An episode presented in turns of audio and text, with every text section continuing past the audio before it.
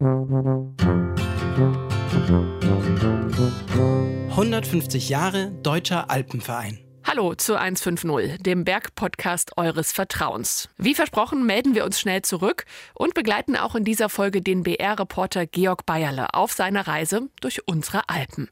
In der letzten Folge, das war Teil 1 der Reise, hat er ja bereits die Hälfte der Zugstrecke von München nach Bozen zurückgelegt. Er ist bis Innsbruck gekommen und gemeinsam mit seinem Kollegen Ernst Vogt vom Bayerischen Rundfunk schaut er sich dabei die Alpen ganz genau an. In dieser Folge geht es nun weiter über den Brenner nach Südtirol. Georg und Ernst sprechen mit Dominik Prante von der Süddeutschen Zeitung, mit Almwirtin Helga Hager und mit dem Alpenexperten Rudi Erlacher.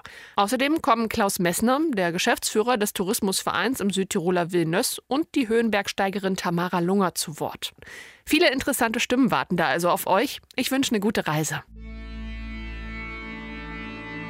Die Natur ist immer was, was ich ganz nahe bei mir haben will, weil ich denke mal, wenn man alle imstand sein, ein bisschen der Natur zu folgen und der inneren Stimme, den inneren Instinkt, den wir eigentlich alle haben, nur durch den ganzen Stress der Zeit und die ganzen Ablenkungen, die ganzen Medien, verlieren wir das immer mehr. Und deswegen ist für mich ganz wichtig, viel in der Natur zu sein, damit man den Instinkt wieder ein bisschen verstärkt. Und das ist noch einfach wunderschön, weil man sich einfach in seiner eigenen Haut wohler fühlt. Tamara Lunger, Höhenbergsteigerin aus Südtirol.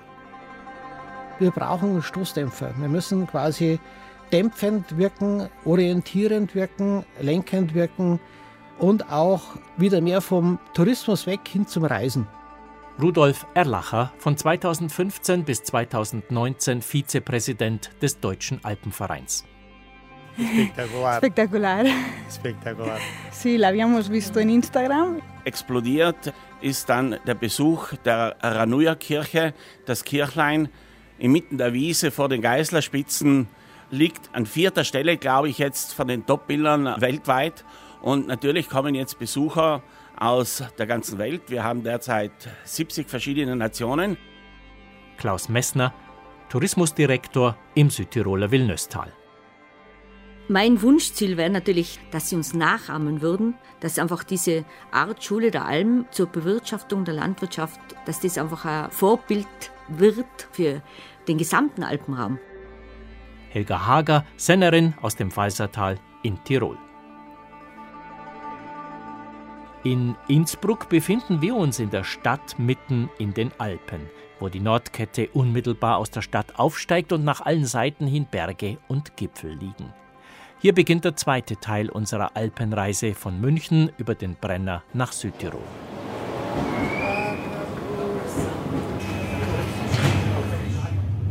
Auf der Bahnstrecke von Innsbruck zum Brenner verkehren nicht nur die Fernzüge, sondern auch im Stundentakt eine S-Bahn.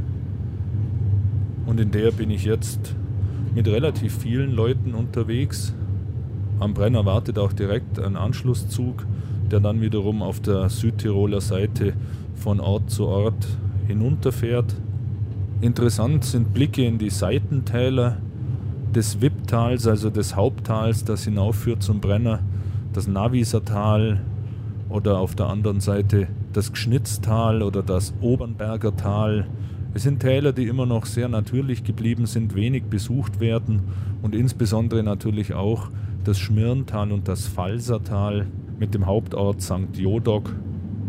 Hier macht die Bahn eine lange Schlaufe hinein ins Tal von St. Jodok, um auszuholen und dann Höhe zu gewinnen auf diesem Weg hinauf zum Brenner. Von dieser Schleife aus kann man auch auf den Gebirgsstock von Olperer und Schrammacher blicken, die da hinten drin im Pfalzer Tal liegen. Nächster Halt, Next Stop, St. Jodok.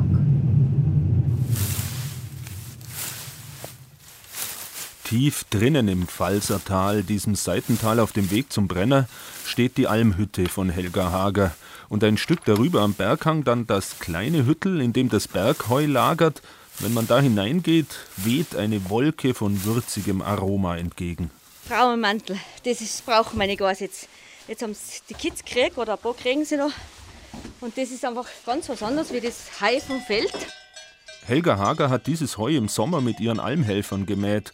Das sind den ganzen Sommer über bis zu 100 Menschen, die da für einen Tag oder auch eine Woche mitmachen und anpacken. Und das ist ganz wörtlich zu verstehen. Anpacken, zum Beispiel am Ziegeneuter. Ich glaube, dass man wirklich so diese ganze Brust von oben mit runterdrücken muss. Ich sage immer, wenn man Skifahren kann, dann geht es wie beim Stockeinsatz, oder? Du machst da eigentlich links, rechts und dann drückst du es von oben nach unten. Aber die meisten machen den Fehler, dass sie unten dann zuhalten. Also bitte unten die Öffnung offen lassen. Jawohl. Also wir haben eben so ein Zweitagesprogramm gebucht.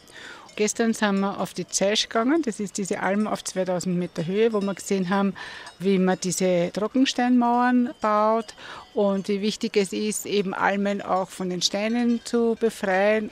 Und dann haben wir auch ein Murs gegessen. Also das war früher das Hüttenessen für die Senner und Sennerinnen. Das ist praktisch, also wir würden jetzt sagen in der Stadt der Grießbrei. Und diese Freude, diese andere Welt zu entdecken, gilt nicht nur für die, die da mal reinschnuppern ins Almleben, sondern eben auch für die Almerin selbst, Helga Hager. Für sie ist es erstaunlich, wie engagiert die Helfer alle sind und wie viel sie da bewegen können es ist einfach eine Freude, wenn man sieht, was geschieht. Und am meisten hat mich einfach beeindruckt, was die Leute wirklich in kurzer Zeit gelernt haben und was wir alles bewegt haben. Ich habe nach 40 Jahren wieder einen Schober gemacht. Einen Schober auf einer Bergmatt auf 2000 Meter Seehöhe. Da haben wir alle gesagt, wie sollst du denn das schaffen, oder? Wer soll denn da kommen? Wer soll denn da arbeiten? Ja, das macht's Freude. Solche sehr authentischen und ausgefallenen Erlebnismöglichkeiten kennzeichnen auch das, was ein Bergsteigerdorf ausmacht. St. Jodog mit den beiden Tälern, dem Falsertal und dem Schmirntal, gehört seit 2012 zu dieser Vereinigung spezieller Alpenorte. Diese länder- und kulturübergreifende Initiative wurde vom österreichischen Alpenverein ins Leben gerufen.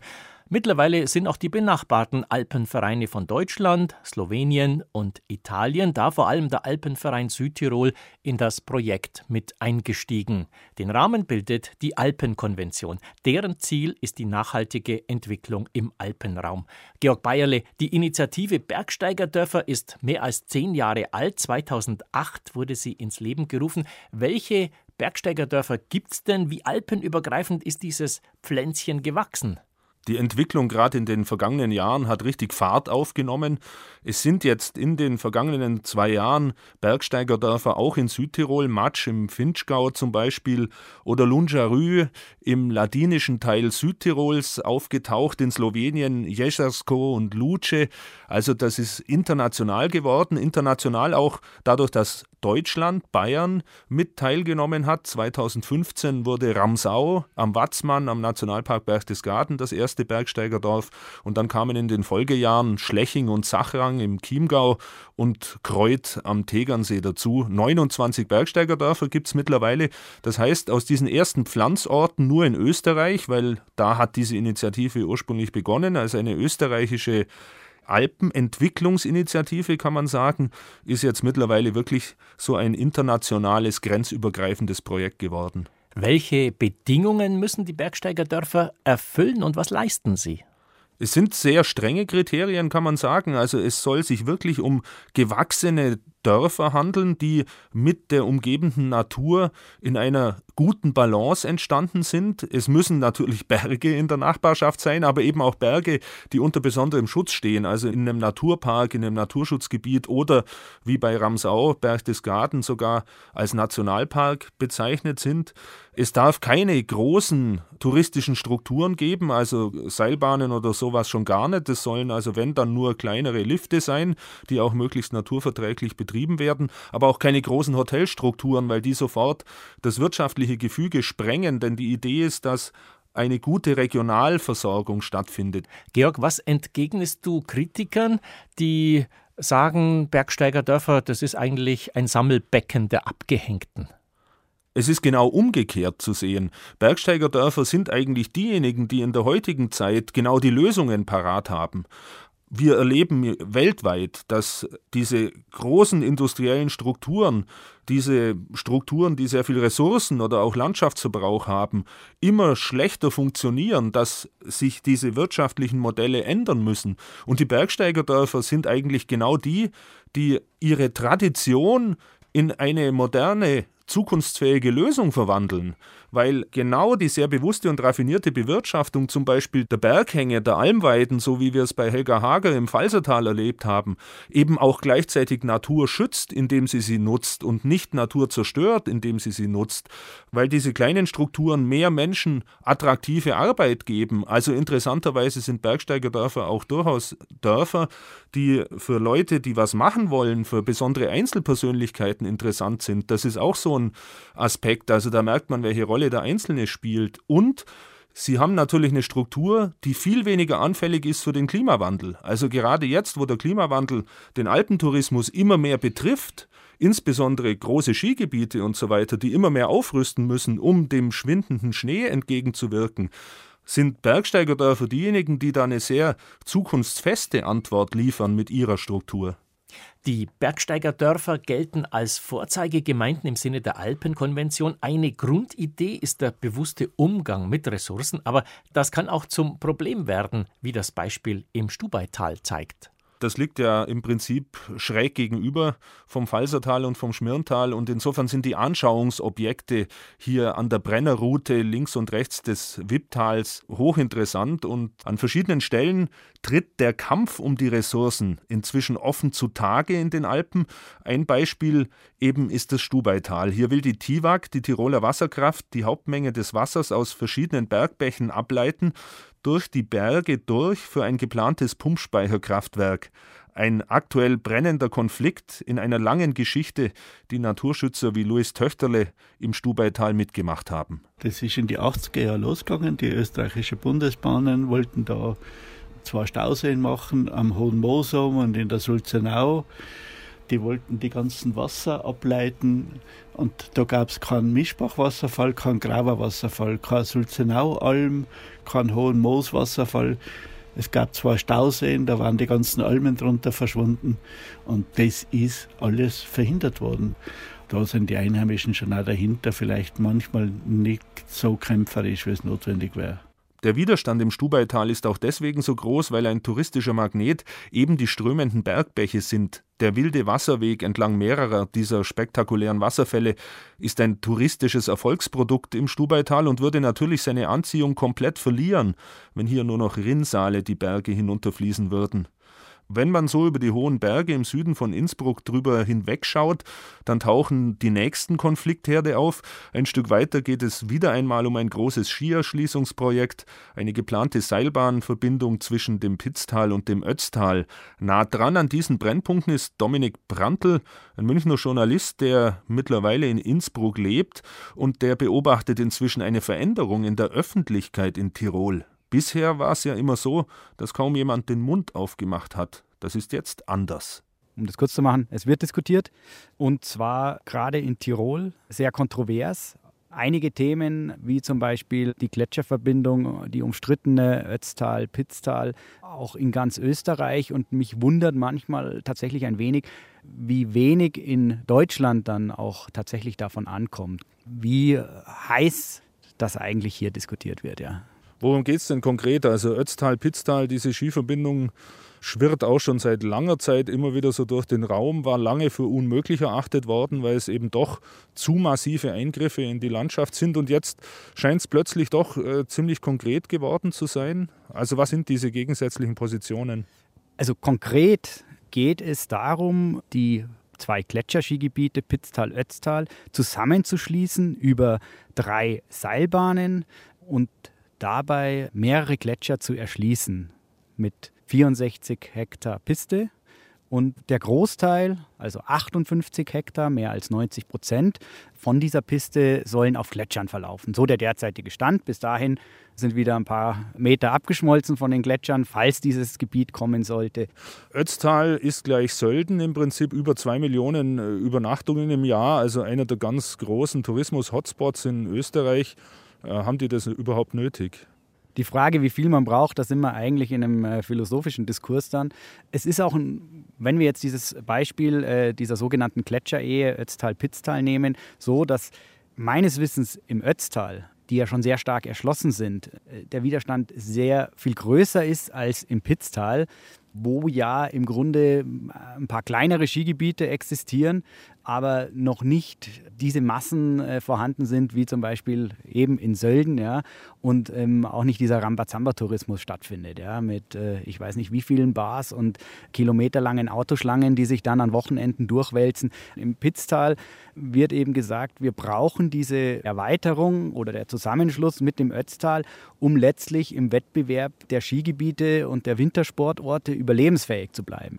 Genauso ist äh, die andere Seite, die der Naturschützer, namentlich WWF und auch der Alpenverein, zu verstehen, wenn die sagen, ja, im Grunde reicht es jetzt irgendwann einmal. Ja.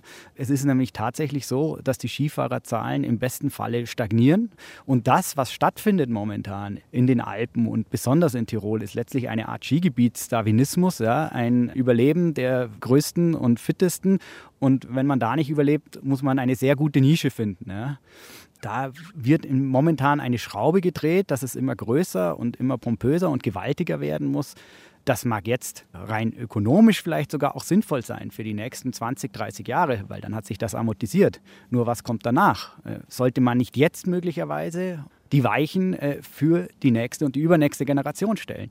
Da kommen Nordic Walker vorbei. Habt ihr gerade kurz Zeit? Äh, hier sind Debatten, da geht es um Erschließung. Wo steht es dann da? Ich würde sagen, nicht zu stark ausbauen und nicht zu stark in die Natur eingreifen. Natürlich muss man die Natur ein bisschen in Mitleidenschaft ziehen, wenn man wettbewerbsfähig will bleiben im internationalen Umfeld, aber voll nur ausbauen und komplett die Natur beschädigen ist nicht der Sinn von dem Ganzen. Also ich würde auch eher in die nachhaltige Richtung gehen, dass man ein bisschen einen schonenden Tourismus auf den Aspekt setzt und also wirklich die Balance findet zwischen Ökonomie und Ökologie. Welche Rolle spielt der Klimawandel in diesen Debatten? Beziehen das die Seilbahnunternehmen mit ein? Naja, die Seilbahnunternehmen argumentieren so, die verneinen den äh, Klimawandel oder die Klimakrise, nennen wir es so, nicht, sagen aber, selbst wenn die Gletscher schmelzen, liegt ein Großteil des Gebiets äh, immer noch über 3000 Meter oder sagen wir über 2800 Metern. Damit ist per se eine Schneesicherheit festgestellt und solange kein Schnee fällt, habe ich immer noch eine Beschneiungssicherheit, wenn man so will, durch die äh, niedrigen Temperaturen. Die Schneekanonen stehen ja am Rettenbach ferner bis auf den Gipfel, kann man sagen, also bis 3200 ungefähr. Äh, Im Pitztal ist es nicht viel anders. Also man hat ja da eh schon den Gipfel der Fahnenstange erreicht. Ja, das ist der, ich möchte jetzt tatsächlich sagen, Irrsinn, wenn man sich das mal überlegt. Ich habe vor vielen Jahren auch gedacht, auf einem Gletscher muss man nicht beschneien. Warum? Also da müsste ja eigentlich genug Schnee liegen. Ist aber nicht so. Ja? Auch dort muss Schnee erzeugt werden mit Energie, mit Wasser. Also es muss irgendwo der Schnee herkommen und äh, wenn der nicht aus dem Himmel fällt, ja, dann muss ich den unten am Boden quasi irgendwie erzeugen. Ja. Tatsächlich fällt immer weniger Niederschlag als Schnee vom Himmel. Das zeigen die Messreihen der meteorologischen Institute in Deutschland, Österreich und der Schweiz. Für die Gletscher, die so etwas wie das Fieberthermometer der Alpen sind, ist das eine weitere schlechte Nachricht. Nicht nur die Erwärmung lässt sie in Rekordgeschwindigkeit dahinschmelzen, sie bekommen auch immer weniger Nachschub in Form von Schnee. Für Bergsteiger sind die Folgen unübersehbar. Es ist halt ziemlich krass, weil zu Hause merkt man das ja nicht so. Also vielleicht, dass der Sommer ein bisschen wärmer ist als sonst. Aber hier sieht man es halt echt live, wie stark sich das halt auch in kurzer Zeit verändert hat. Die ganzen Täler, die ausgewaschen sind, wo man sich das nur schlecht vorstellen kann, dass man eigentlich sozusagen auf manchen Wanderwegen so 20 Meter unterm Eis gewesen wäre, ein paar Jahre vorher. Und die Felsstürze, die hier drüben sind, dadurch, dass der Fels eben jetzt nicht mehr vereist ist, also dass der Permafrost zurückgeht. Ja, auf der anderen Seite wird halt nebenan ne, das äh, Skigebiet gebaut, da haben wir ja den Hubschrauber gehört. Wenn man sich das vorlegt, das ist halt verrückt. Ne? Hier geht alles zurück in ganz kurzer Zeit und dort wird schon am Neuen gebaut und noch mehr sozusagen das Ganze zerstört. Im Skigebiet Kaunertal wurde im Sommer 2019 wieder ein großer neuer Lift gebaut. Die Besucher der Rauekopfhütte auf der Rückseite der Ötztaler Alpen haben es hautnah mitbekommen. Und größer könnte der Gegensatz kaum sein. Dort das Skigebiet auf dem schmelzenden Gletscher, hier die über 100 Jahre alte Hütte auf dem rauen Felsrücken über der Zunge des Gepatschferners. Ein sensationeller Erlebnisraum für den 14-jährigen Kilian. Von Gipfeltouren bis zur Hütte, wo von Freiwilligen mitgeholfen wird. War wunderschön, hat Spaß gemacht, das Bedienen. Man muss es mögen, aber ich habe es gemacht. Highlight, Gletscherbesteigung auf jeden Fall, mein erstes Mal. Und nicht zu vergessen natürlich Die Besteigung vom großen Rauekopf, neuer Höhenrekord, größer wie die Zugspitze, ist natürlich schon eine Leistung. Und sonst, jetzt gerade auf dem Runterweg, wir hatten auf dem Weg ein ganz tolles Erlebnis. Zu viert waren wir, weil wir ein Murmeltier aus ungefähr ein Meter Entfernung gesehen haben und es auch wirklich stehen geblieben ist und wir es sogar fotografieren konnten. Die Rauekopfhütte zählt zu den ursprünglichsten Alpenvereinshütten überhaupt. Sie wird im Zwei-Wochen-Rhythmus ehrenamtlich bewirtschaftet. Jeder, der hinaufkommt, spürt sofort dieses besondere Ambiente. Ja, die Kombination des äh, überschönen Gletscher, die Zunge und all den äh, Brüche und äh, Spalte, kombiniert mit der Atmosphäre dieser Hütte, ja, einzelartig. Schön ist da, vor allem die Hütte. Und es ist ganz toll, dass die das so machen mit der Selbstbewirtung. Immer so im Zwei-Wochen-Takt. Finde ich gut, wenn es sowas noch gibt. Das ist doch einfach einmalig, oder? Gibt es irgendeine Hütte, die einfach sich selbst bewirtschaftet, wo einfach noch ein Verein sich engagiert, kostenlos, ehrenamtlich? Gibt es einfach nicht mehr. Ein Modell zurück zu den Wurzeln des Alpenvereins. Dass einfach und ehrenamtlich gleichzeitig modern und fortschrittlich sein kann, zeigt auch der hohe Umweltstandard der Rauekopfhütte. Über Jahre hinweg wurde sie von der Sektion Frankfurt mit dem Vorstand Daniel Sterner saniert. 2010 fing das an. Dann haben wir hier die Auflagen bekommen, für die äh, Wasserversorgung eine Reinigung zu nehmen ja, und dann hier die Abwasserreinigung dann aufzurüsten und mussten dann die Hütte, kann man sagen, grundsanieren 2011 und 2012. Ja, und haben dann gesagt, die Hütte ist jetzt so fit gemacht, dass wir das für die Hütte beantragen können. 2018 wurde das Umweltgütesiegel dann verliehen und das macht die Rauekopfhütte zu einem dieser besonders naturfreundlichen Schutzhäuser im Hochgebirge, das dem bekannten Slogan nahekommt: Nimm nur Erinnerungen mit und hinterlasse nichts als deine Fußspuren. Rucksackradio-Reporter wird Hüttenwirt. Diese Schlagzeile ist kein leeres Versprechen, sondern eines, das bereits zweimal eingelöst wurde. Georg Bayerle hat 2017 und 2019 jeweils zwei Wochen lang die Raue Kopfhütte ehrenamtlich bewirtschaftet. Georg, was ist der Reiz für zwei Wochen, den Schreibtisch in München mit dem Küchenherd auf der Raue Kopfhütte einzutauschen? Das eine ist natürlich mal dieser sensationelle Platz und die Möglichkeit, zwei Wochen an einer herausragenden Stelle in den Hochalpen zu sein, mit dem Gletscher drumherum und der Landschaft und diese ganzen Nuancen der Landschaft, diese Veränderungen der Landschaft, jeder Morgen, jeder Abend, jeder Tag ist anders, es gibt ein anderes Licht, es gibt andere Wolken, es gibt andere Stimmungen wahrzunehmen. Aber das andere ist natürlich tatsächlich eben das, so einen Hort, so ein Refugium der Gemeinschaft dann so leiten zu können und äh, sich dadurch auch natürlich sehr nahe zu kommen, die Menschen zu erleben, neue Menschen kennenzulernen, sich auszutauschen. Und das ist unwahrscheinlich bereichernd, weil jeder, der darauf kommt auf die raue Kopfhütte, das hört man ja auch an den Stimmen von denen, die da oben waren, der nimmt die besondere Atmosphäre wahr, wenn es überhaupt nicht um Geld geht, sondern wenn es wirklich darum geht, dass man für eine bestimmte Zeit so eine Art Berggemeinschaft an einem besonderen Platz ist. Was ist denn darüber gekommen? Du hast ja auch immer für deine Zeit als Hüttenwirt eine Art Hüttenbuch angelegt, wo viele Gäste hineingeschrieben haben und äh, teilweise äh, ja ihr Herz ausgeschüttet haben. Da gehen wirklich Türen auf, kann man sagen. Also in der Tat sind Menschen in dem Zusammenhang, in dieser Nähe zur Landschaft und dann auch, wenn man untereinander eben diese Gastfreundschaft im tiefen Sinne sozusagen pflegt, viel, viel herzlicher als im Tal. Also man entdeckt richtiggehend neue Dimensionen bei Menschen, ja. Und, und es gehen Türen der Wahrnehmung auf. Also gerade wenn man einige, die sich nicht so auskennen im Hochgebirge, ein bisschen darauf hinweist, wie man Landschaft lesen kann, wie man die Vorgänge in dieser Landschaft lesen und verstehen kann, dann merkt man einfach, ja, da nehmen die, die oben waren, wirklich was mit, was sie nachhaltig bereichert. Das klingt ja fast wie ein soziales Projekt. Raue Kopfhütte, ehrenamtlich bewirtschaftet und dann ergibt sich eine Gemeinschaft, die nicht nur die Hütte schmeißt, sondern auch die Probleme löst dort oben die mithelfen. Also der Wasserbauingenieur hilft dann äh, mit, wenn die Toilettenspülung im Eimer ist, ja, und man als handwerklich nicht so optimal begabter Hüttenwirt da wirklich Hilfe braucht, weil Hilfe kann man nicht anfordern solche Dinge oder die auch aufeinander schauen. Ein Junger, der so ein bisschen höhenkrank war, der ist dann mit erfahrenen Bergsteigern zum Beispiel abgestiegen, die ihm geholfen haben. Also man merkt, da tauchen auch so diese ganz wichtigen sozialen Impulse und, und Werte wieder auf, die Menschen haben. Deswegen eben auch so ganz eng verbunden mit einer Grundidee von Alpenverein.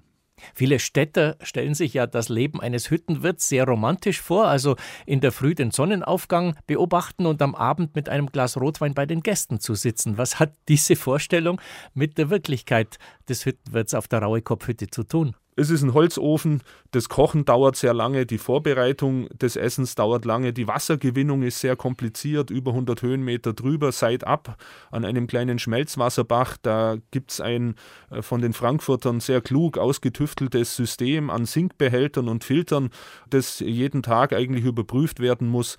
Brennholz etc. etc. Also da hört die Arbeit nicht auf. Spülen muss man natürlich auch oft. Gott sei Dank helfen Gäste da gerne mit.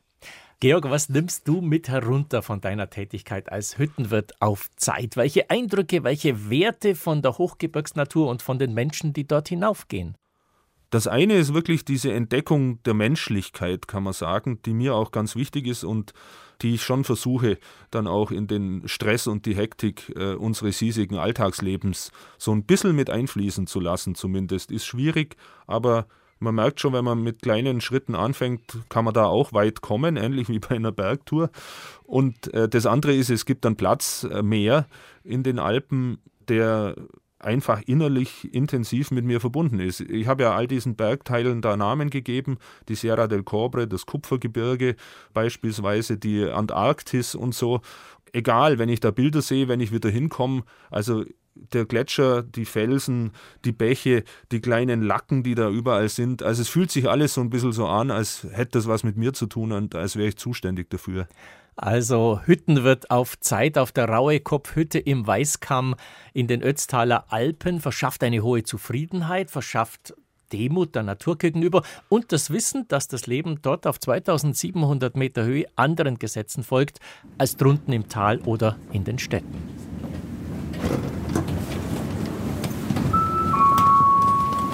Treno regionale 5315 USD delle ore 15.33 der Bahnhof Brenner, es stehen ein paar italienische Soldaten und Gendarmen am Bahnsteig. Ansonsten wirkt der Bahnhof und auch der ganze Ort immer so ein bisschen aus der normalen Ordnung gefallen. Die Lastwagenschlangen, die hier oben immer zu beobachten sind, es dauert ja noch Jahre, bis der Brenner Basistunnel mal so weit ist. Ganz anders als in der Schweiz beispielsweise, wo durch die großen Tunnels, den Lötschberg, den Gotthard, weit mehr als die Hälfte des Güterverkehrs, des Lastwagenverkehrs auf die Schiene verlagert ist. Aber dieser etwas trostlos wirkende Ort ist eben schon auch der Platz, wo man den ersten italienischen Espresso trinken kann und eine erste schöne Pizza essen. Und es ist auch der Ort, an dem Johann Wolfgang von Goethe am 8. September 1786 vorbeigekommen ist und aufgeschrieben hat in seinen Reisebildern. Und nun erwarte ich, dass der Morgen diese Felskluft erhelle, in der ich auf der Grenzscheide des Südens und Nordens eingeklemmt bin. Und man kann auch direkt von hier aus die Berge hochsteigen. Gerade oberhalb liegt im Prinzip die Europahütte, die ja diesen schönen Namen hat, weil sie eben auf dem Alpenhauptkamm liegt, an der Schneide zwischen den verschiedenen europäischen Ländern, die hier zusammentreffen. Das Thema Alpenüberquerung, das ja auch seit Jahren jetzt ungeheuer attraktiv geworden ist, egal ob zu Fuß oder mit dem Fahrrad. Der berühmte E5, der europäische Fernwanderweg, vom Allgäu nach Meran oder die vielen Alternativen, die auch von Berchtesgaden in die Dolomiten führen oder von München in den Süden. Es ist ein riesiger Boom geworden, weil sie einfach von Tag zu Tag die ungeheure Vielfalt dieses Gebirges zeigen und das wird einem auch besonders bewusst, wenn man an diesem Punkt am Brenner steht Rudi Erlacher, Vizepräsident des Deutschen Alpenvereins von 2015 bis 2019 und seit 2003 im Vorstand des Vereins zum Schutz der Bergwelt. Was fällt Ihnen zum Brenner ein? Ja, da fällt mir als allererstes mal ein, der Luftwechsel, die Farbe des Himmels. Also in der Regel ist es so, man schaut um und die Nordkette ist dann doch irgendwie in Wolken und äh, nach Süden hin äh, tut sich's auf und eine Hoffnung kommt hinein, dass äh, die Tour, die man vorhat, dann doch äh, im Warmen stattfindet und in der Sonne. Das ist eine gewisse Abkehr von den Nordalpen und den Westwetterlagen. Man freut sich immer, wenn man da drüber fährt, aber es ist keine Garantie. Da spricht der Bergsteiger aus ihrer Seele. Wie ist die Bedeutung der Alpen einzuschätzen als größter Naturraum Europas? Das ist eigentlich unser zentrales Thema seit 150 Jahren dass wir in dem hochindustrialisierten oder sich industrialisierenden Europa einen Raum haben, der in großen Teilen, jetzt sage ich mal, noch unverfügt ist von technischen Infrastrukturen, die uns im normalen Leben sehr dicht umgeben, ob jetzt in der Stadt oder auch auf dem Land. Landwirtschaft ist auch in der Zwischenzeit industrialisiert. Und da haben wir also sozusagen einen Kontrapunkt. Und dieser Kontrapunkt, das ist das Faszinierende, was die Leute schon früher angezogen hat. Was findet der Mensch dort, wo der Kontrapunkt ist, nämlich in den Alpen? Man kann sagen, ganz was Archaisches. Gut, der Kletterer oder der Bergsteiger, er hat seine Gore-Tex-Jacke dabei, er hat die Schuhe an, aber er ist eigentlich ist er ein nackter Mensch. Und er begegnet der nackten Natur. Und äh, das ist doch irgendwas, was so anders ist, als wir das umhegt und umsorgt sein. Und es gibt ja auch das Recht zum Beispiel aufs Verirren. Das hat man eigentlich in keiner Stadt mehr oder so. Aber im Gebirge hat man das Recht aufs Verirren. Das heißt, diese Unwägbarkeiten, die wir sonst alle wegorganisiert haben, das risikofreie Leben. Im Gebirge schaut das anders aus. Auch wenn wir wieder alles tun, dass das Risiko wieder verschwindet mit GPS oder sonst was. Rudi Erlacher, früher waren die Alpen Barriere, heute sind sie auch Anziehungspunkt für Millionen von Touristen. Wie schaut Ihrer Meinung nach die Zukunft des Alpentourismus aus? Also man kann nicht sagen die Zukunft des Alpentourismus, weil dazu sind die Alpen zu unterschiedlich. Dazu sind sie zu unterschiedlich nahe an den Brennpunkten, zu unterschiedlich von der Infrastruktur auf die Touristen ausgerichtet, wie so den Südwesten zum Beispiel schaut ganz anders aus, als wir den Bayerischen Alpensaum. Aber aus unserer Perspektive, also was man sozusagen im Umgriff hat zwischen jetzt Dolomiten, Kärnten, dann eben in der Schweiz, würde ich sagen, wir erfahren im Moment äh, ganz was Irritierendes oder was eigentlich zu erwarten war, dass die Faszination dieser Welt nimmt faktisch explosionsartig zu im Wissen der Menschen. Das heißt, diese Attraktion, die es hat, von dem wir Alpenvereinler oder Bergsteiger immer gemeint hat, man muss es an die Leute herantragen, das brauchen wir nicht mehr. Wie ändert sich dann die Aufgabe des Alpenvereins, wenn er nicht mehr die Information leisten muss an seine Mitglieder und an die anderen, die als Gast dorthin kommen wollen? Wir brauchen Stoßdämpfer. Wir müssen quasi dämpfend wirken, orientierend wirken, lenkend wirken und auch wieder mehr vom Tourismus weg hin zum Reisen. Also das heißt bewusster. Irgendwie. Bewusster. Viel diskutiert wird ja gerade der Zusammenschluss der Skigebiete am Pitztaler und am Ötztaler Gletscher.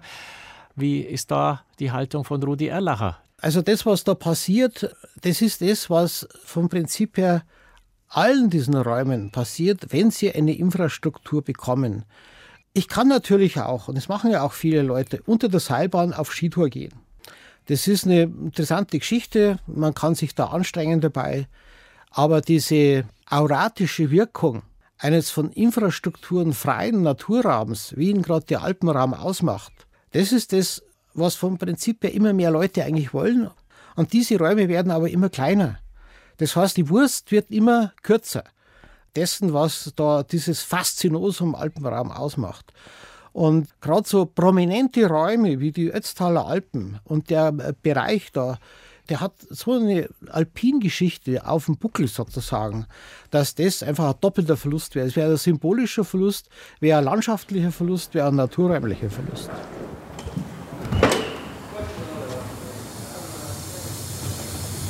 Das letzte Stück dieser Reise führt jetzt vom Brenner hinunter ins Eisacktal bis nach Brixen.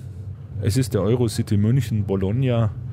39 Euro kostet ein Europa-Spezialtarif, um mit diesem Zug gemütlich und umweltfreundlich einmal quer über die Alpen zu fahren. Die ersten Seitentäler auf der italienischen Seite sind ebenfalls kleine Entdeckungen wert, weil sie nicht so wahnsinnig bekannt sind.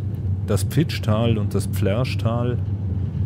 Von Sterzing aus kann man dann in Orte der Alpine Pearls fahren. Das ist die alpenweite Vereinigung von Orten, die sich insbesondere einer sanften Mobilität verschrieben haben, nach Ratschings und nach Rednaun. Also es tun sich sofort wieder neue Entdeckungsmöglichkeiten seit ab der Route auf. Auch auf der Südseite des Brenner sieht man dann in der Nähe von Sterzing die Baustelle für den Basistunnel mit riesigen äh, Steinhalden, Förderbändern, die hier den Schutt aus dem Berg transportieren. Das ist in der Nähe von Mauls. Es wird also intensiv daran gearbeitet. Ich bin einmal zum Skitouren gehen mit den öffentlichen Verkehrsmitteln in die alpine Perle Ratschings gefahren. War damals ein bisschen zäh, weil ich am Brenner umsteigen musste in einen kleinen Zug, der dann in Sterzing gehalten hat und da dann wiederum mit dem Bus nach Ratschings und die Skitourenausrüstung habe ich dann vor Ort ausgeliehen, um die nicht auf der Bahnreise mit zweimaligem Umsteigen mitschleppen zu müssen. Das hat dann alles wiederum sehr gut geklappt. Die Touren waren sehr schön, aber es sind weniger als 10 Prozent. Selbst in einer alpinen Perle, also einem Ort, der sich die Mobilitätswende auf die Fahnen geschrieben hat, also wo man will, dass möglichst viele nicht mit dem eigenen Pkw kommen, um eben den Verkehr zu entlasten und auch Abgase zu reduzieren und CO2-Ausstoß zu reduzieren. Der erste Halt jetzt auf der Abfahrt mit dem Eurocity ist Franzensfeste. Hier ist der Anschluss an den Zug ins Pustertal. Das klappt eigentlich recht gut. Also solche Strecken sind gut, aber wenn man dann weiterfahren möchte, dann muss man sich das oft ganz schön zusammenschustern und erst recht, wenn man in die kleineren Täler weiter will. Auf der anderen Seite sind solche Fahrten ungeheuer aufschlussreich. Es ist nochmal ein ganz eigener Blick auf die Landschaft und wenn man dieses bisschen mehr Zeit mitbringt, dann ist es eine äußerst gemütliche und entschleunigende Art, in den Alpen unterwegs zu sein. Das Pustertal ist natürlich auch das erste große Tor ins UNESCO-Weltnaturerbe der Dolomiten und die Beliebtheit, die immer schon groß war, was die Dolomiten betrifft, die hat in den vergangenen Jahren nochmal zugenommen und das ist nochmal ein ganz eigenes Thema in den Alpen geworden. Die Instagrammability von besonders schönen Punkten. Es ist eines der ganz besonderen Südtiroler Täler, das sich südlich von Brixen nach Osten in die Dolomiten hineinzieht. Das Villeneuve-Tal mit der bizarren Kette der Geißlerspitzen, wo Reinhold Messner das Klettern lernte und auch Sepp Fischnaller. Sepp Fischnaller ist ein altgedienter und erfahrener Bergführer, der auch die Diskussionen über die richtige Tourismusentwicklung mitgemacht hat, so wie sie viele Alpentäler in den vergangenen Jahrzehnten geführt haben. Ja, also die Jüngeren, wenn ich ein paar Jahre zurückdenke, war ganz groß die Meinung, also wir müssen Lifte bauen, wir müssen schnell uns weiterentwickeln, dass wir da nicht hinten bleiben, dass wir da nicht den Tourismus verlieren, den wir ja unbedingt auch brauchen, so in einem Tal. Mittlerweile muss ich sagen, kenne ich viele junge Leute, die genau das Gegenteil jetzt denken, die sagen, nein, behalten wir das Tal so, wie es ist. Es hat sicher auch Zukunft in dieser Richtung, die wir jetzt jahrzehntelang gegangen sind. Wir haben Naturpark, wir haben Weltnaturerbe, ich glaube, wenn wir das gut vermarkten und unser Tal schützen, weiterhin, wie es jetzt bis viele Jahrzehnte gelungen ist, dann haben wir eigentlich von unserer Zukunft nichts zu befürchten. Also ich glaube, der Weg, den unsere Vorgänger gemacht haben, war meiner Meinung nach sicher richtig. Und so hat sich das Villenöstal eben für den anderen, den sanften Weg entschieden, ohne große Liftanlagen oder größere Hotels, und dadurch ist es auch in seiner dörflichen Struktur sehr authentisch geblieben und hat jetzt dennoch ein Problem mit dem Tourismus, das ganz neu aufgepoppt ist, wie Klaus Messner, der Tourismusdirektor, berichtet. Explodiert ist der Besuch der Ranuja-Kirche. Das Kirchlein inmitten der Wiese vor den Geißlerspitzen liegt an vierter Stelle, glaube ich, jetzt von den Top-Bildern weltweit. Und natürlich kommen jetzt Besucher aus der ganzen Welt. Wir haben derzeit 70 verschiedene Nationen. Es geht da um das berühmte Motiv, die kleine weiße Kapelle von Ranui und dahinter dann, wie auf einem Breitbild, das gezackte Panorama der Geißlerspitzen. Espectacular. Espectacular. Sí, la habíamos visto en Instagram. Y ya en Instagram este año he visto un montón de fotos y no sabíamos dónde ir este año y hemos venido aquí. Da kommen wie diese Spanier tatsächlich die Leute aus der ganzen Welt, hauptsächlich um so ein Foto von sich zu machen. Das Phänomen ist noch recht neu. Die Instagrammability, also die Instagram-Tauglichkeit eines Bilds, entscheidet über den Hype. Und die Villenösser mussten sich erstmal dran gewöhnen, denn die fotosüchtigen Besucher sind wild durchs Gelände, über die Wiesen und durch die Gärten gelatscht. Ja, andere Kulturen, andere Sitten, die kennen den Respekt vor dem Privatbesitz nicht ganz so, glauben, wir sind ein Museum. Ja, ist eine neue Erfahrung. Und die Einheimischen müssen halt jetzt auch den Zugang zu den verschiedenen Nationen finden und sich austauschen. Und dann kann das auch spannend werden. Wichtig ist, dass man Gäste lenkt. Inzwischen haben sie sogar richtig gehende Parcours eingerichtet und Holzpodeste mit Schildern, die genau zeigen, wo der Standpunkt für das berühmte Bild ist. Und da stehen dann die Besucher auch brav an. Also da gibt's ganz neue Entwicklungen und auch wenn bestimmte Plätze geradezu überschwemmt werden, der andere besonders berühmte in den Dolomiten ist der Praxer Wildsee, der Boom wird natürlich auch positiv betrachtet, besonders von den Hoteliers. Wir leben alle vom Tourismus. Und irgendwie muss der Gast schon auch willkommen geheißen werden, sich hier wohlfühlen. Und der Gast, der eben zu uns kommt, also muss nicht das Gefühl haben, er wird jetzt da, ist jetzt lästig. Gerade das Villenöstal macht es meines Erachtens gut mit den ausgewiesenen Wegen und man sieht auch, was für ein enormes Kapital die Erhaltung der gewachsenen und unverbauten Landschaft darstellt. Die Villenösser versuchen schon seit Jahren, die Besucher auf den öffentlichen Verkehr umzulenken. Sie gehören zu den Alpine Pearls, dem Zusammenschluss von Alpenorten, die insbesondere die sanfte Mobilität fördern. Und Klaus Messner, der Tourismusdirektor, sagt, dass sie bereits eine Menge erreicht haben. Da haben wir einiges bewegt, wenn man sich vorstellt, dass Anfang 2000 der Bus dreimal am Tag nach Brixen gefahren ist. So haben wir jetzt stündliche Anbindung, nicht nur an die Städte, sondern auch in Richtung Naturpark, ob äh, oder das Gebiet rund um den Beitrag Hofel. Das natürlich äh, macht das Angebot für die Gäste viel attraktiver. Sie können das Auto stehen lassen, können verschiedene überschreitende Touren planen, die sonst mit dem eigenen Auto eigentlich nicht so gut machbar wären. Solche Lenkungsmaßnahmen sind gerade auch in den Dolomiten entscheidend für die zukünftige Entwicklung. 2009 sind sie ja zum Weltnaturerbe erklärt worden und diese Auszeichnung hat natürlich noch einmal zum neuen Boom beigetragen. Der Grad zwischen Naturnutz und Naturschutz ist seit jeher schmal, und so muss jede Entscheidung mit Bedacht gefällt werden, egal ob es sich um eine geplante Brücke am Karasee handelt oder um einen Glasturm am Rosengarten. Die Stiftung Dolomiten UNESCO tritt für den Schutz und den Erhalt dieses Naturerbes ein. Georg Bayerle, ein solches Erbe, das diesen zentralen alpinen Naturraum umfasst, der sich über fünf italienische Provinzen erstreckt, ist ja auch Verpflichtung gegenüber den Nachfahren. Und das ist eben auch eigentlich der zweite Schritt, der dringend folgen muss. Die angesprochenen Projekte, das eine ist gemacht worden, also eine Fußgängerbrücke am Karasee, was man sich eigentlich gar nicht vorstellen kann, weil das ein Platz ist, der seine Unberührbarkeit eigentlich von sich aus ausstrahlt, wie er da da liegt unter dem Felszug des Lattemars und äh, geplant eben ein Glasturm vor dem Rosengarten. Also auch das ist etwas, wo man das Gefühl hat, äh, was hat der Mensch da zu suchen, dass er auch irgend so was Vertikales äh, hinbaut, wo eigentlich die Vertikalität der Natur gebietet, genau so immer stehen zu bleiben, ja, wie sie entstanden ist und wie sie noch Jahrmillionen weitergehen wird. Also der Schritt fehlt noch etwas. Weltnaturerbe, das ist ein super Marketingbegriff, der zieht die Leute an, aber diese Verpflichtung, die eigentlich damit einhergeht, einzulösen und dieses Weltnaturerbe im Sinne eines Erbes, das genauso weitergegeben werden muss, zu bewahren, also das wäre jetzt an der Zeit, das einzulösen.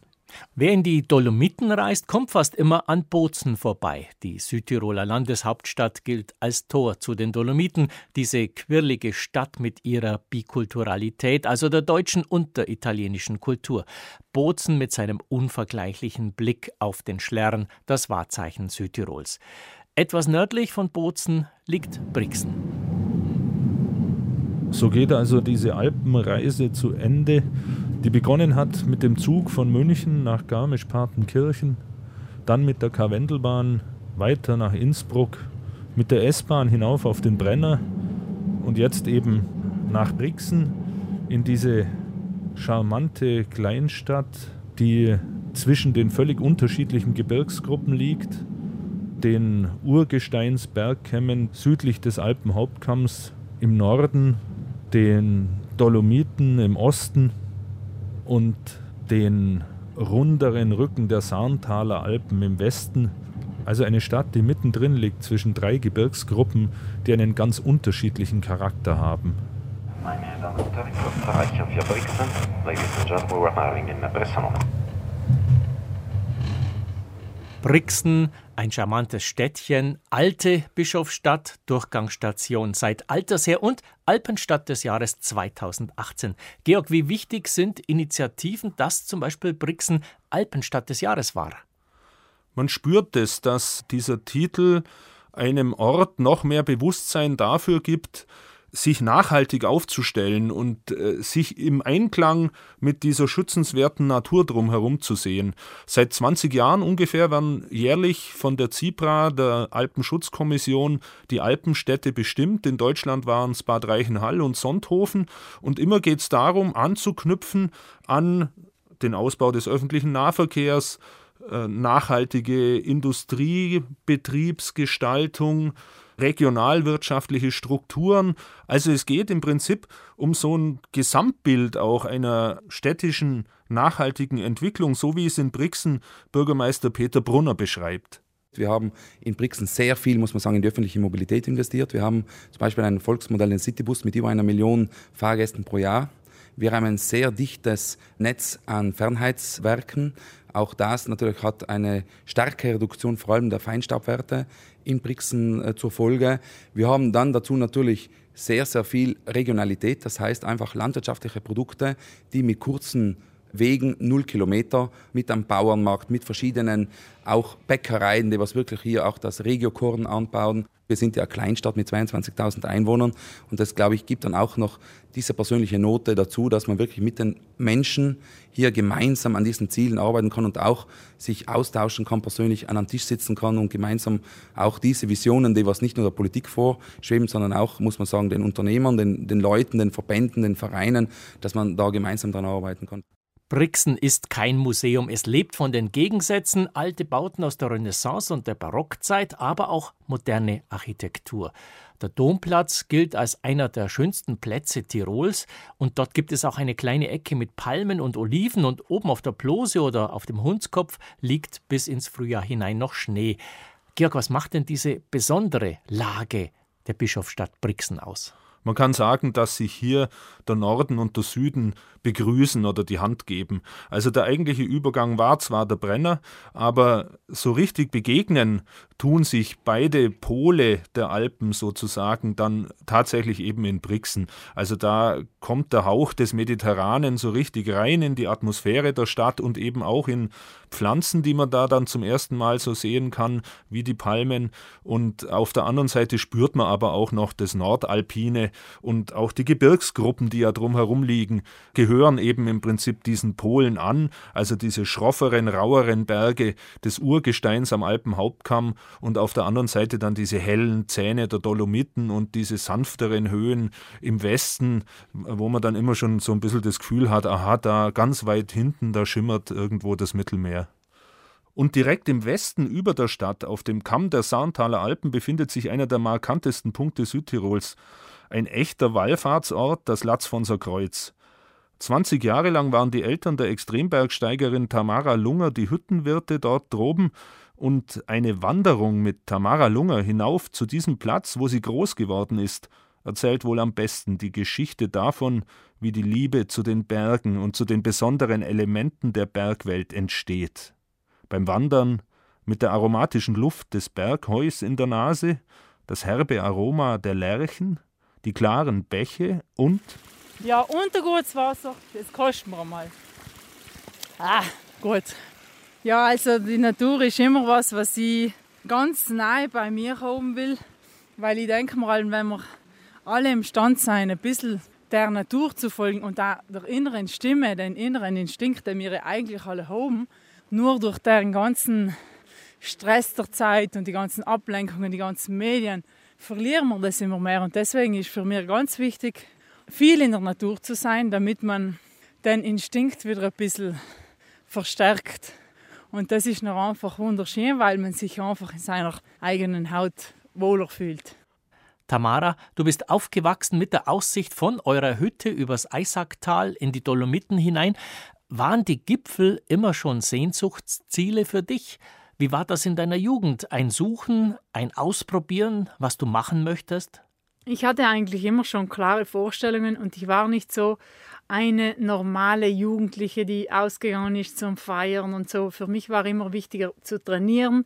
Ich hatte immer nur den Sport im Kopf und ich wusste schon mit 14, dass ich irgendwann auf 8000er steigen werde. Würdest du das als in Anführungszeichen Liebe zu den Bergen bezeichnen?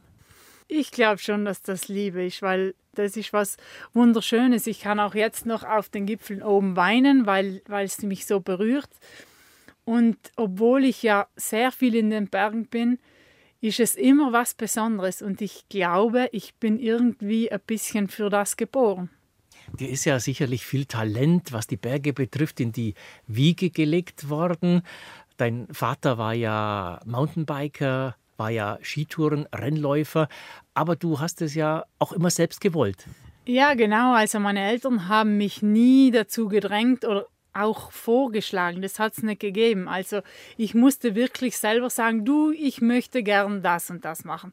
Könntest du mich mal mitnehmen auf eine Skitour? Und dann, bei, nach der ersten Skitour, ich konnte ja noch gar nicht Skifahren, da wusste ich, das ist meine Zukunft und da will ich die nächsten Jahre meine Energie reinstecken. Habe ich da richtig gehört? Du konntest noch nicht Skifahren und hast deine erste Skitour gemacht. Ja, genau. Mein Vater hat mir zwar die Jahre davor immer gesagt, und da war ich vielleicht schon zehn Jahre, ja, willst du vielleicht mal Skifahren lernen? Und ich habe gesagt, na, das interessiert mich gar nicht. Und eines schönen Tages, ungefähr mit 14, denke ich, habe ich dann gesagt, boah, irgendwie möchte ich doch gern auf eine Skitour und er hat mich dann mitgenommen. Meine Ski waren 1,82, noch so eine alte Eisenbindung oder so ein Drahtgestell und die Skischuhe waren von irgendjemandem, ich weiß es gar nicht mehr.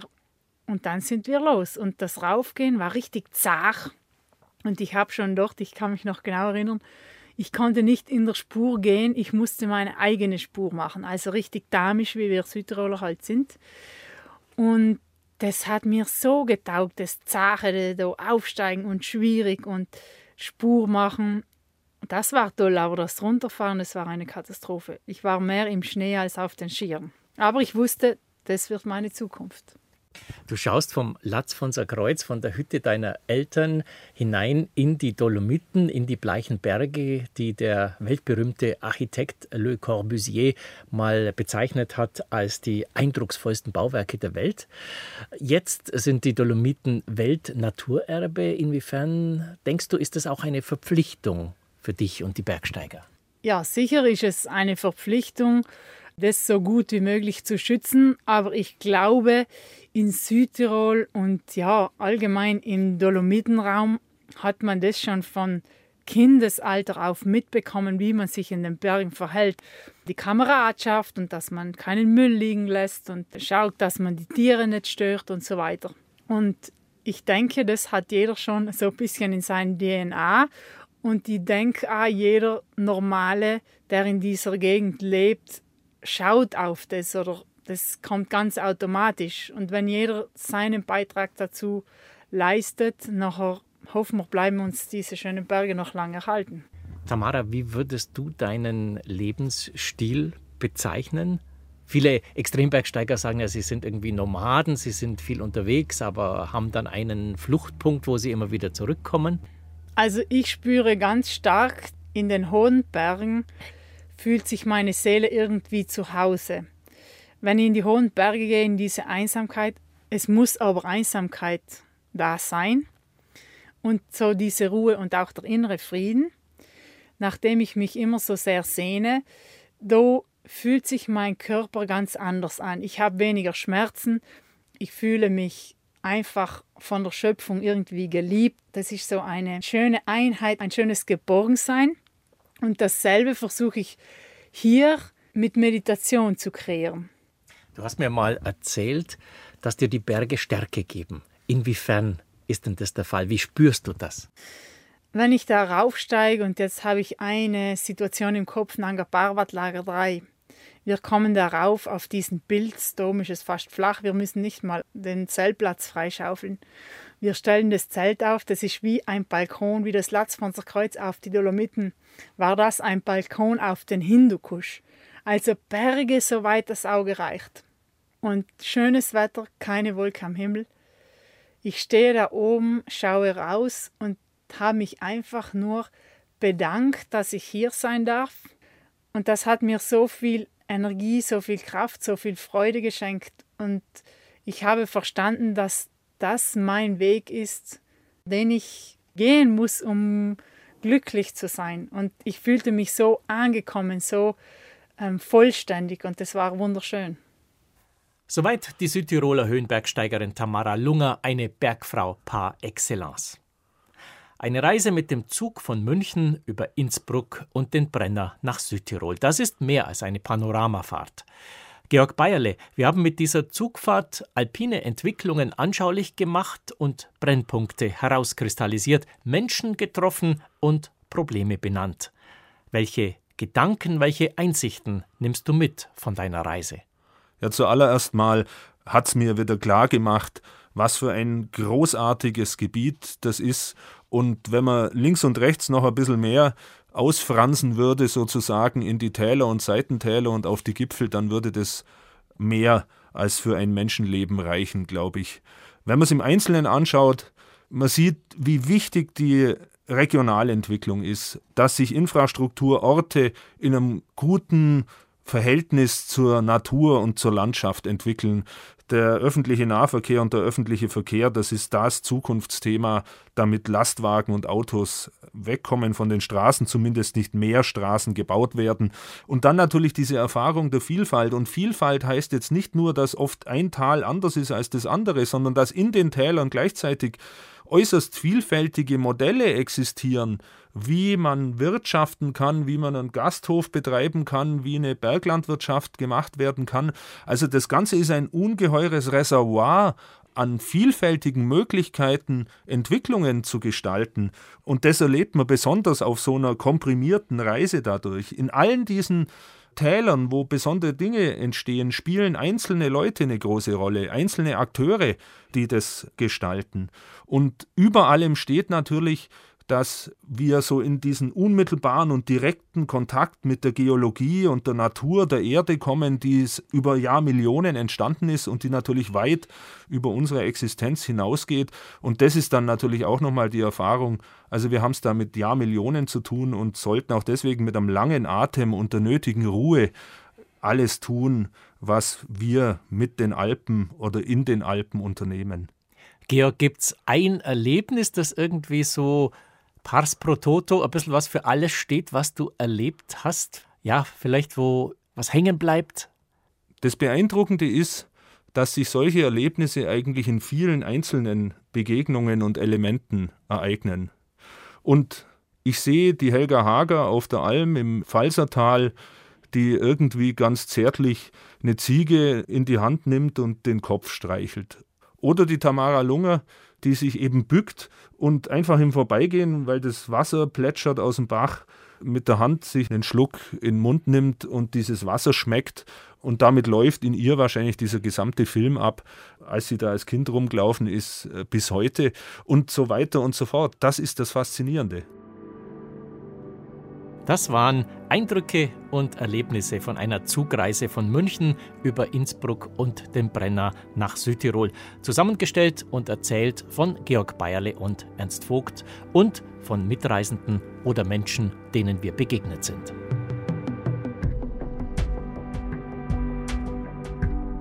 Da kam es ja dann auch zu, dem, zu der Aktion, dass ich mit dem Freund, mit Jürgen Knappe, aufgestiegen bin mit dem Porterletsch. Also das war ja wirklich so eine Guerilla-Aktion in der Nacht vor der feierlichen großen Eröffnung des Alpspicks, wo die ganzen Honorationen, Politiker, der Bürgermeister, alle dort hochfuhren am nächsten Tag. Wir sehen an der Zugspitze, dass der Permafrost abnimmt. Auch wir sehen die Erwärmung. Auch in diesen zehn Jahren kann man das ganz gut sehen. Die Zugspitze ist, würde ich sagen, so dicht überwacht, dass uns dort nichts durch die Lappen geht. Also jeder Felsbereich, der dort irgendwie sich minimal bewegt, und es sind dann Millimeter pro Jahr oder so, das äh, kriegen wir mit.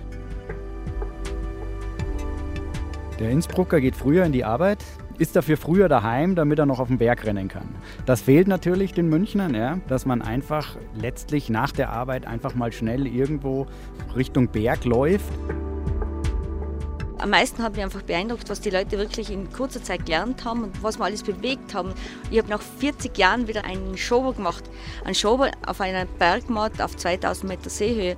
Da haben wir alle gesagt, wie sollst du denn das schaffen, oder? Wer soll denn da kommen? Wer soll denn da arbeiten? Ja, das macht Freude.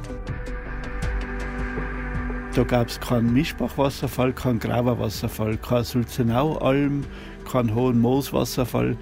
Es gab zwei Stauseen, da waren die ganzen Almen drunter verschwunden. Und das ist alles verhindert worden. Es ist halt ziemlich krass, weil zu Hause merkt man das ja nicht so. Also vielleicht, dass der Sommer ein bisschen wärmer ist als sonst. Aber hier sieht man es halt echt live, wie stark sich das halt auch in kurzer Zeit verändert hat. Die ganzen Täler, die ausgewaschen sind, die Felsstürze, die hier drüben sind, dadurch, dass der Fels eben jetzt nicht mehr vereist ist, also dass der Permafrost zurückgeht. Highlight, Gletscherbesteigung auf jeden Fall, mein erstes Mal. Und sonst, jetzt gerade auf dem Unterweg, wir hatten auf dem Weg ein ganz tolles Erlebnis. Zu viert waren wir, weil wir ein Murmeltier aus ungefähr ein Meter Entfernung gesehen haben und es auch wirklich stehen geblieben ist und wir es sogar fotografieren konnten. Diese auratische Wirkung eines von Infrastrukturen freien Naturraums, wie ihn gerade der Alpenraum ausmacht, das ist das, was vom Prinzip her immer mehr Leute eigentlich wollen. Und diese Räume werden aber immer kleiner. Das heißt, die Wurst wird immer kürzer. Dessen, was da dieses Faszinosum Alpenraum ausmacht. Wenn wir alle imstande sein, ein bisschen der Natur zu folgen und da der inneren Stimme, den inneren Instinkt, den wir eigentlich alle haben, nur durch den ganzen Stress der Zeit und die ganzen Ablenkungen, die ganzen Medien, verlieren wir das immer mehr. Und deswegen ist für mich ganz wichtig, viel in der Natur zu sein, damit man den Instinkt wieder ein bisschen verstärkt. Das war er, der zweite Teil unserer Podcast zur Kampagne Unsere Alpen. Wir danken euch fürs Zuhören und möchten uns auch ganz herzlich bedanken bei Georg Bayerle und Ernst Vogt vom Bayerischen Rundfunk und bei allen weiteren Bergbegeisterten, die diese zwei Folgen so spannend gemacht haben. Und eine Folge Bergpodcast haben wir noch für euch in diesem Jubiläumsjahr. Da widmen wir uns dann ganz der Jugend. Mehr will ich an dieser Stelle aber noch gar nicht verraten. Aber versprochen, lange müsst ihr euch nicht gedulden. Und bis dahin sage ich Tschüss und auf Wiederhören. 150 Jahre Deutscher Alpenverein.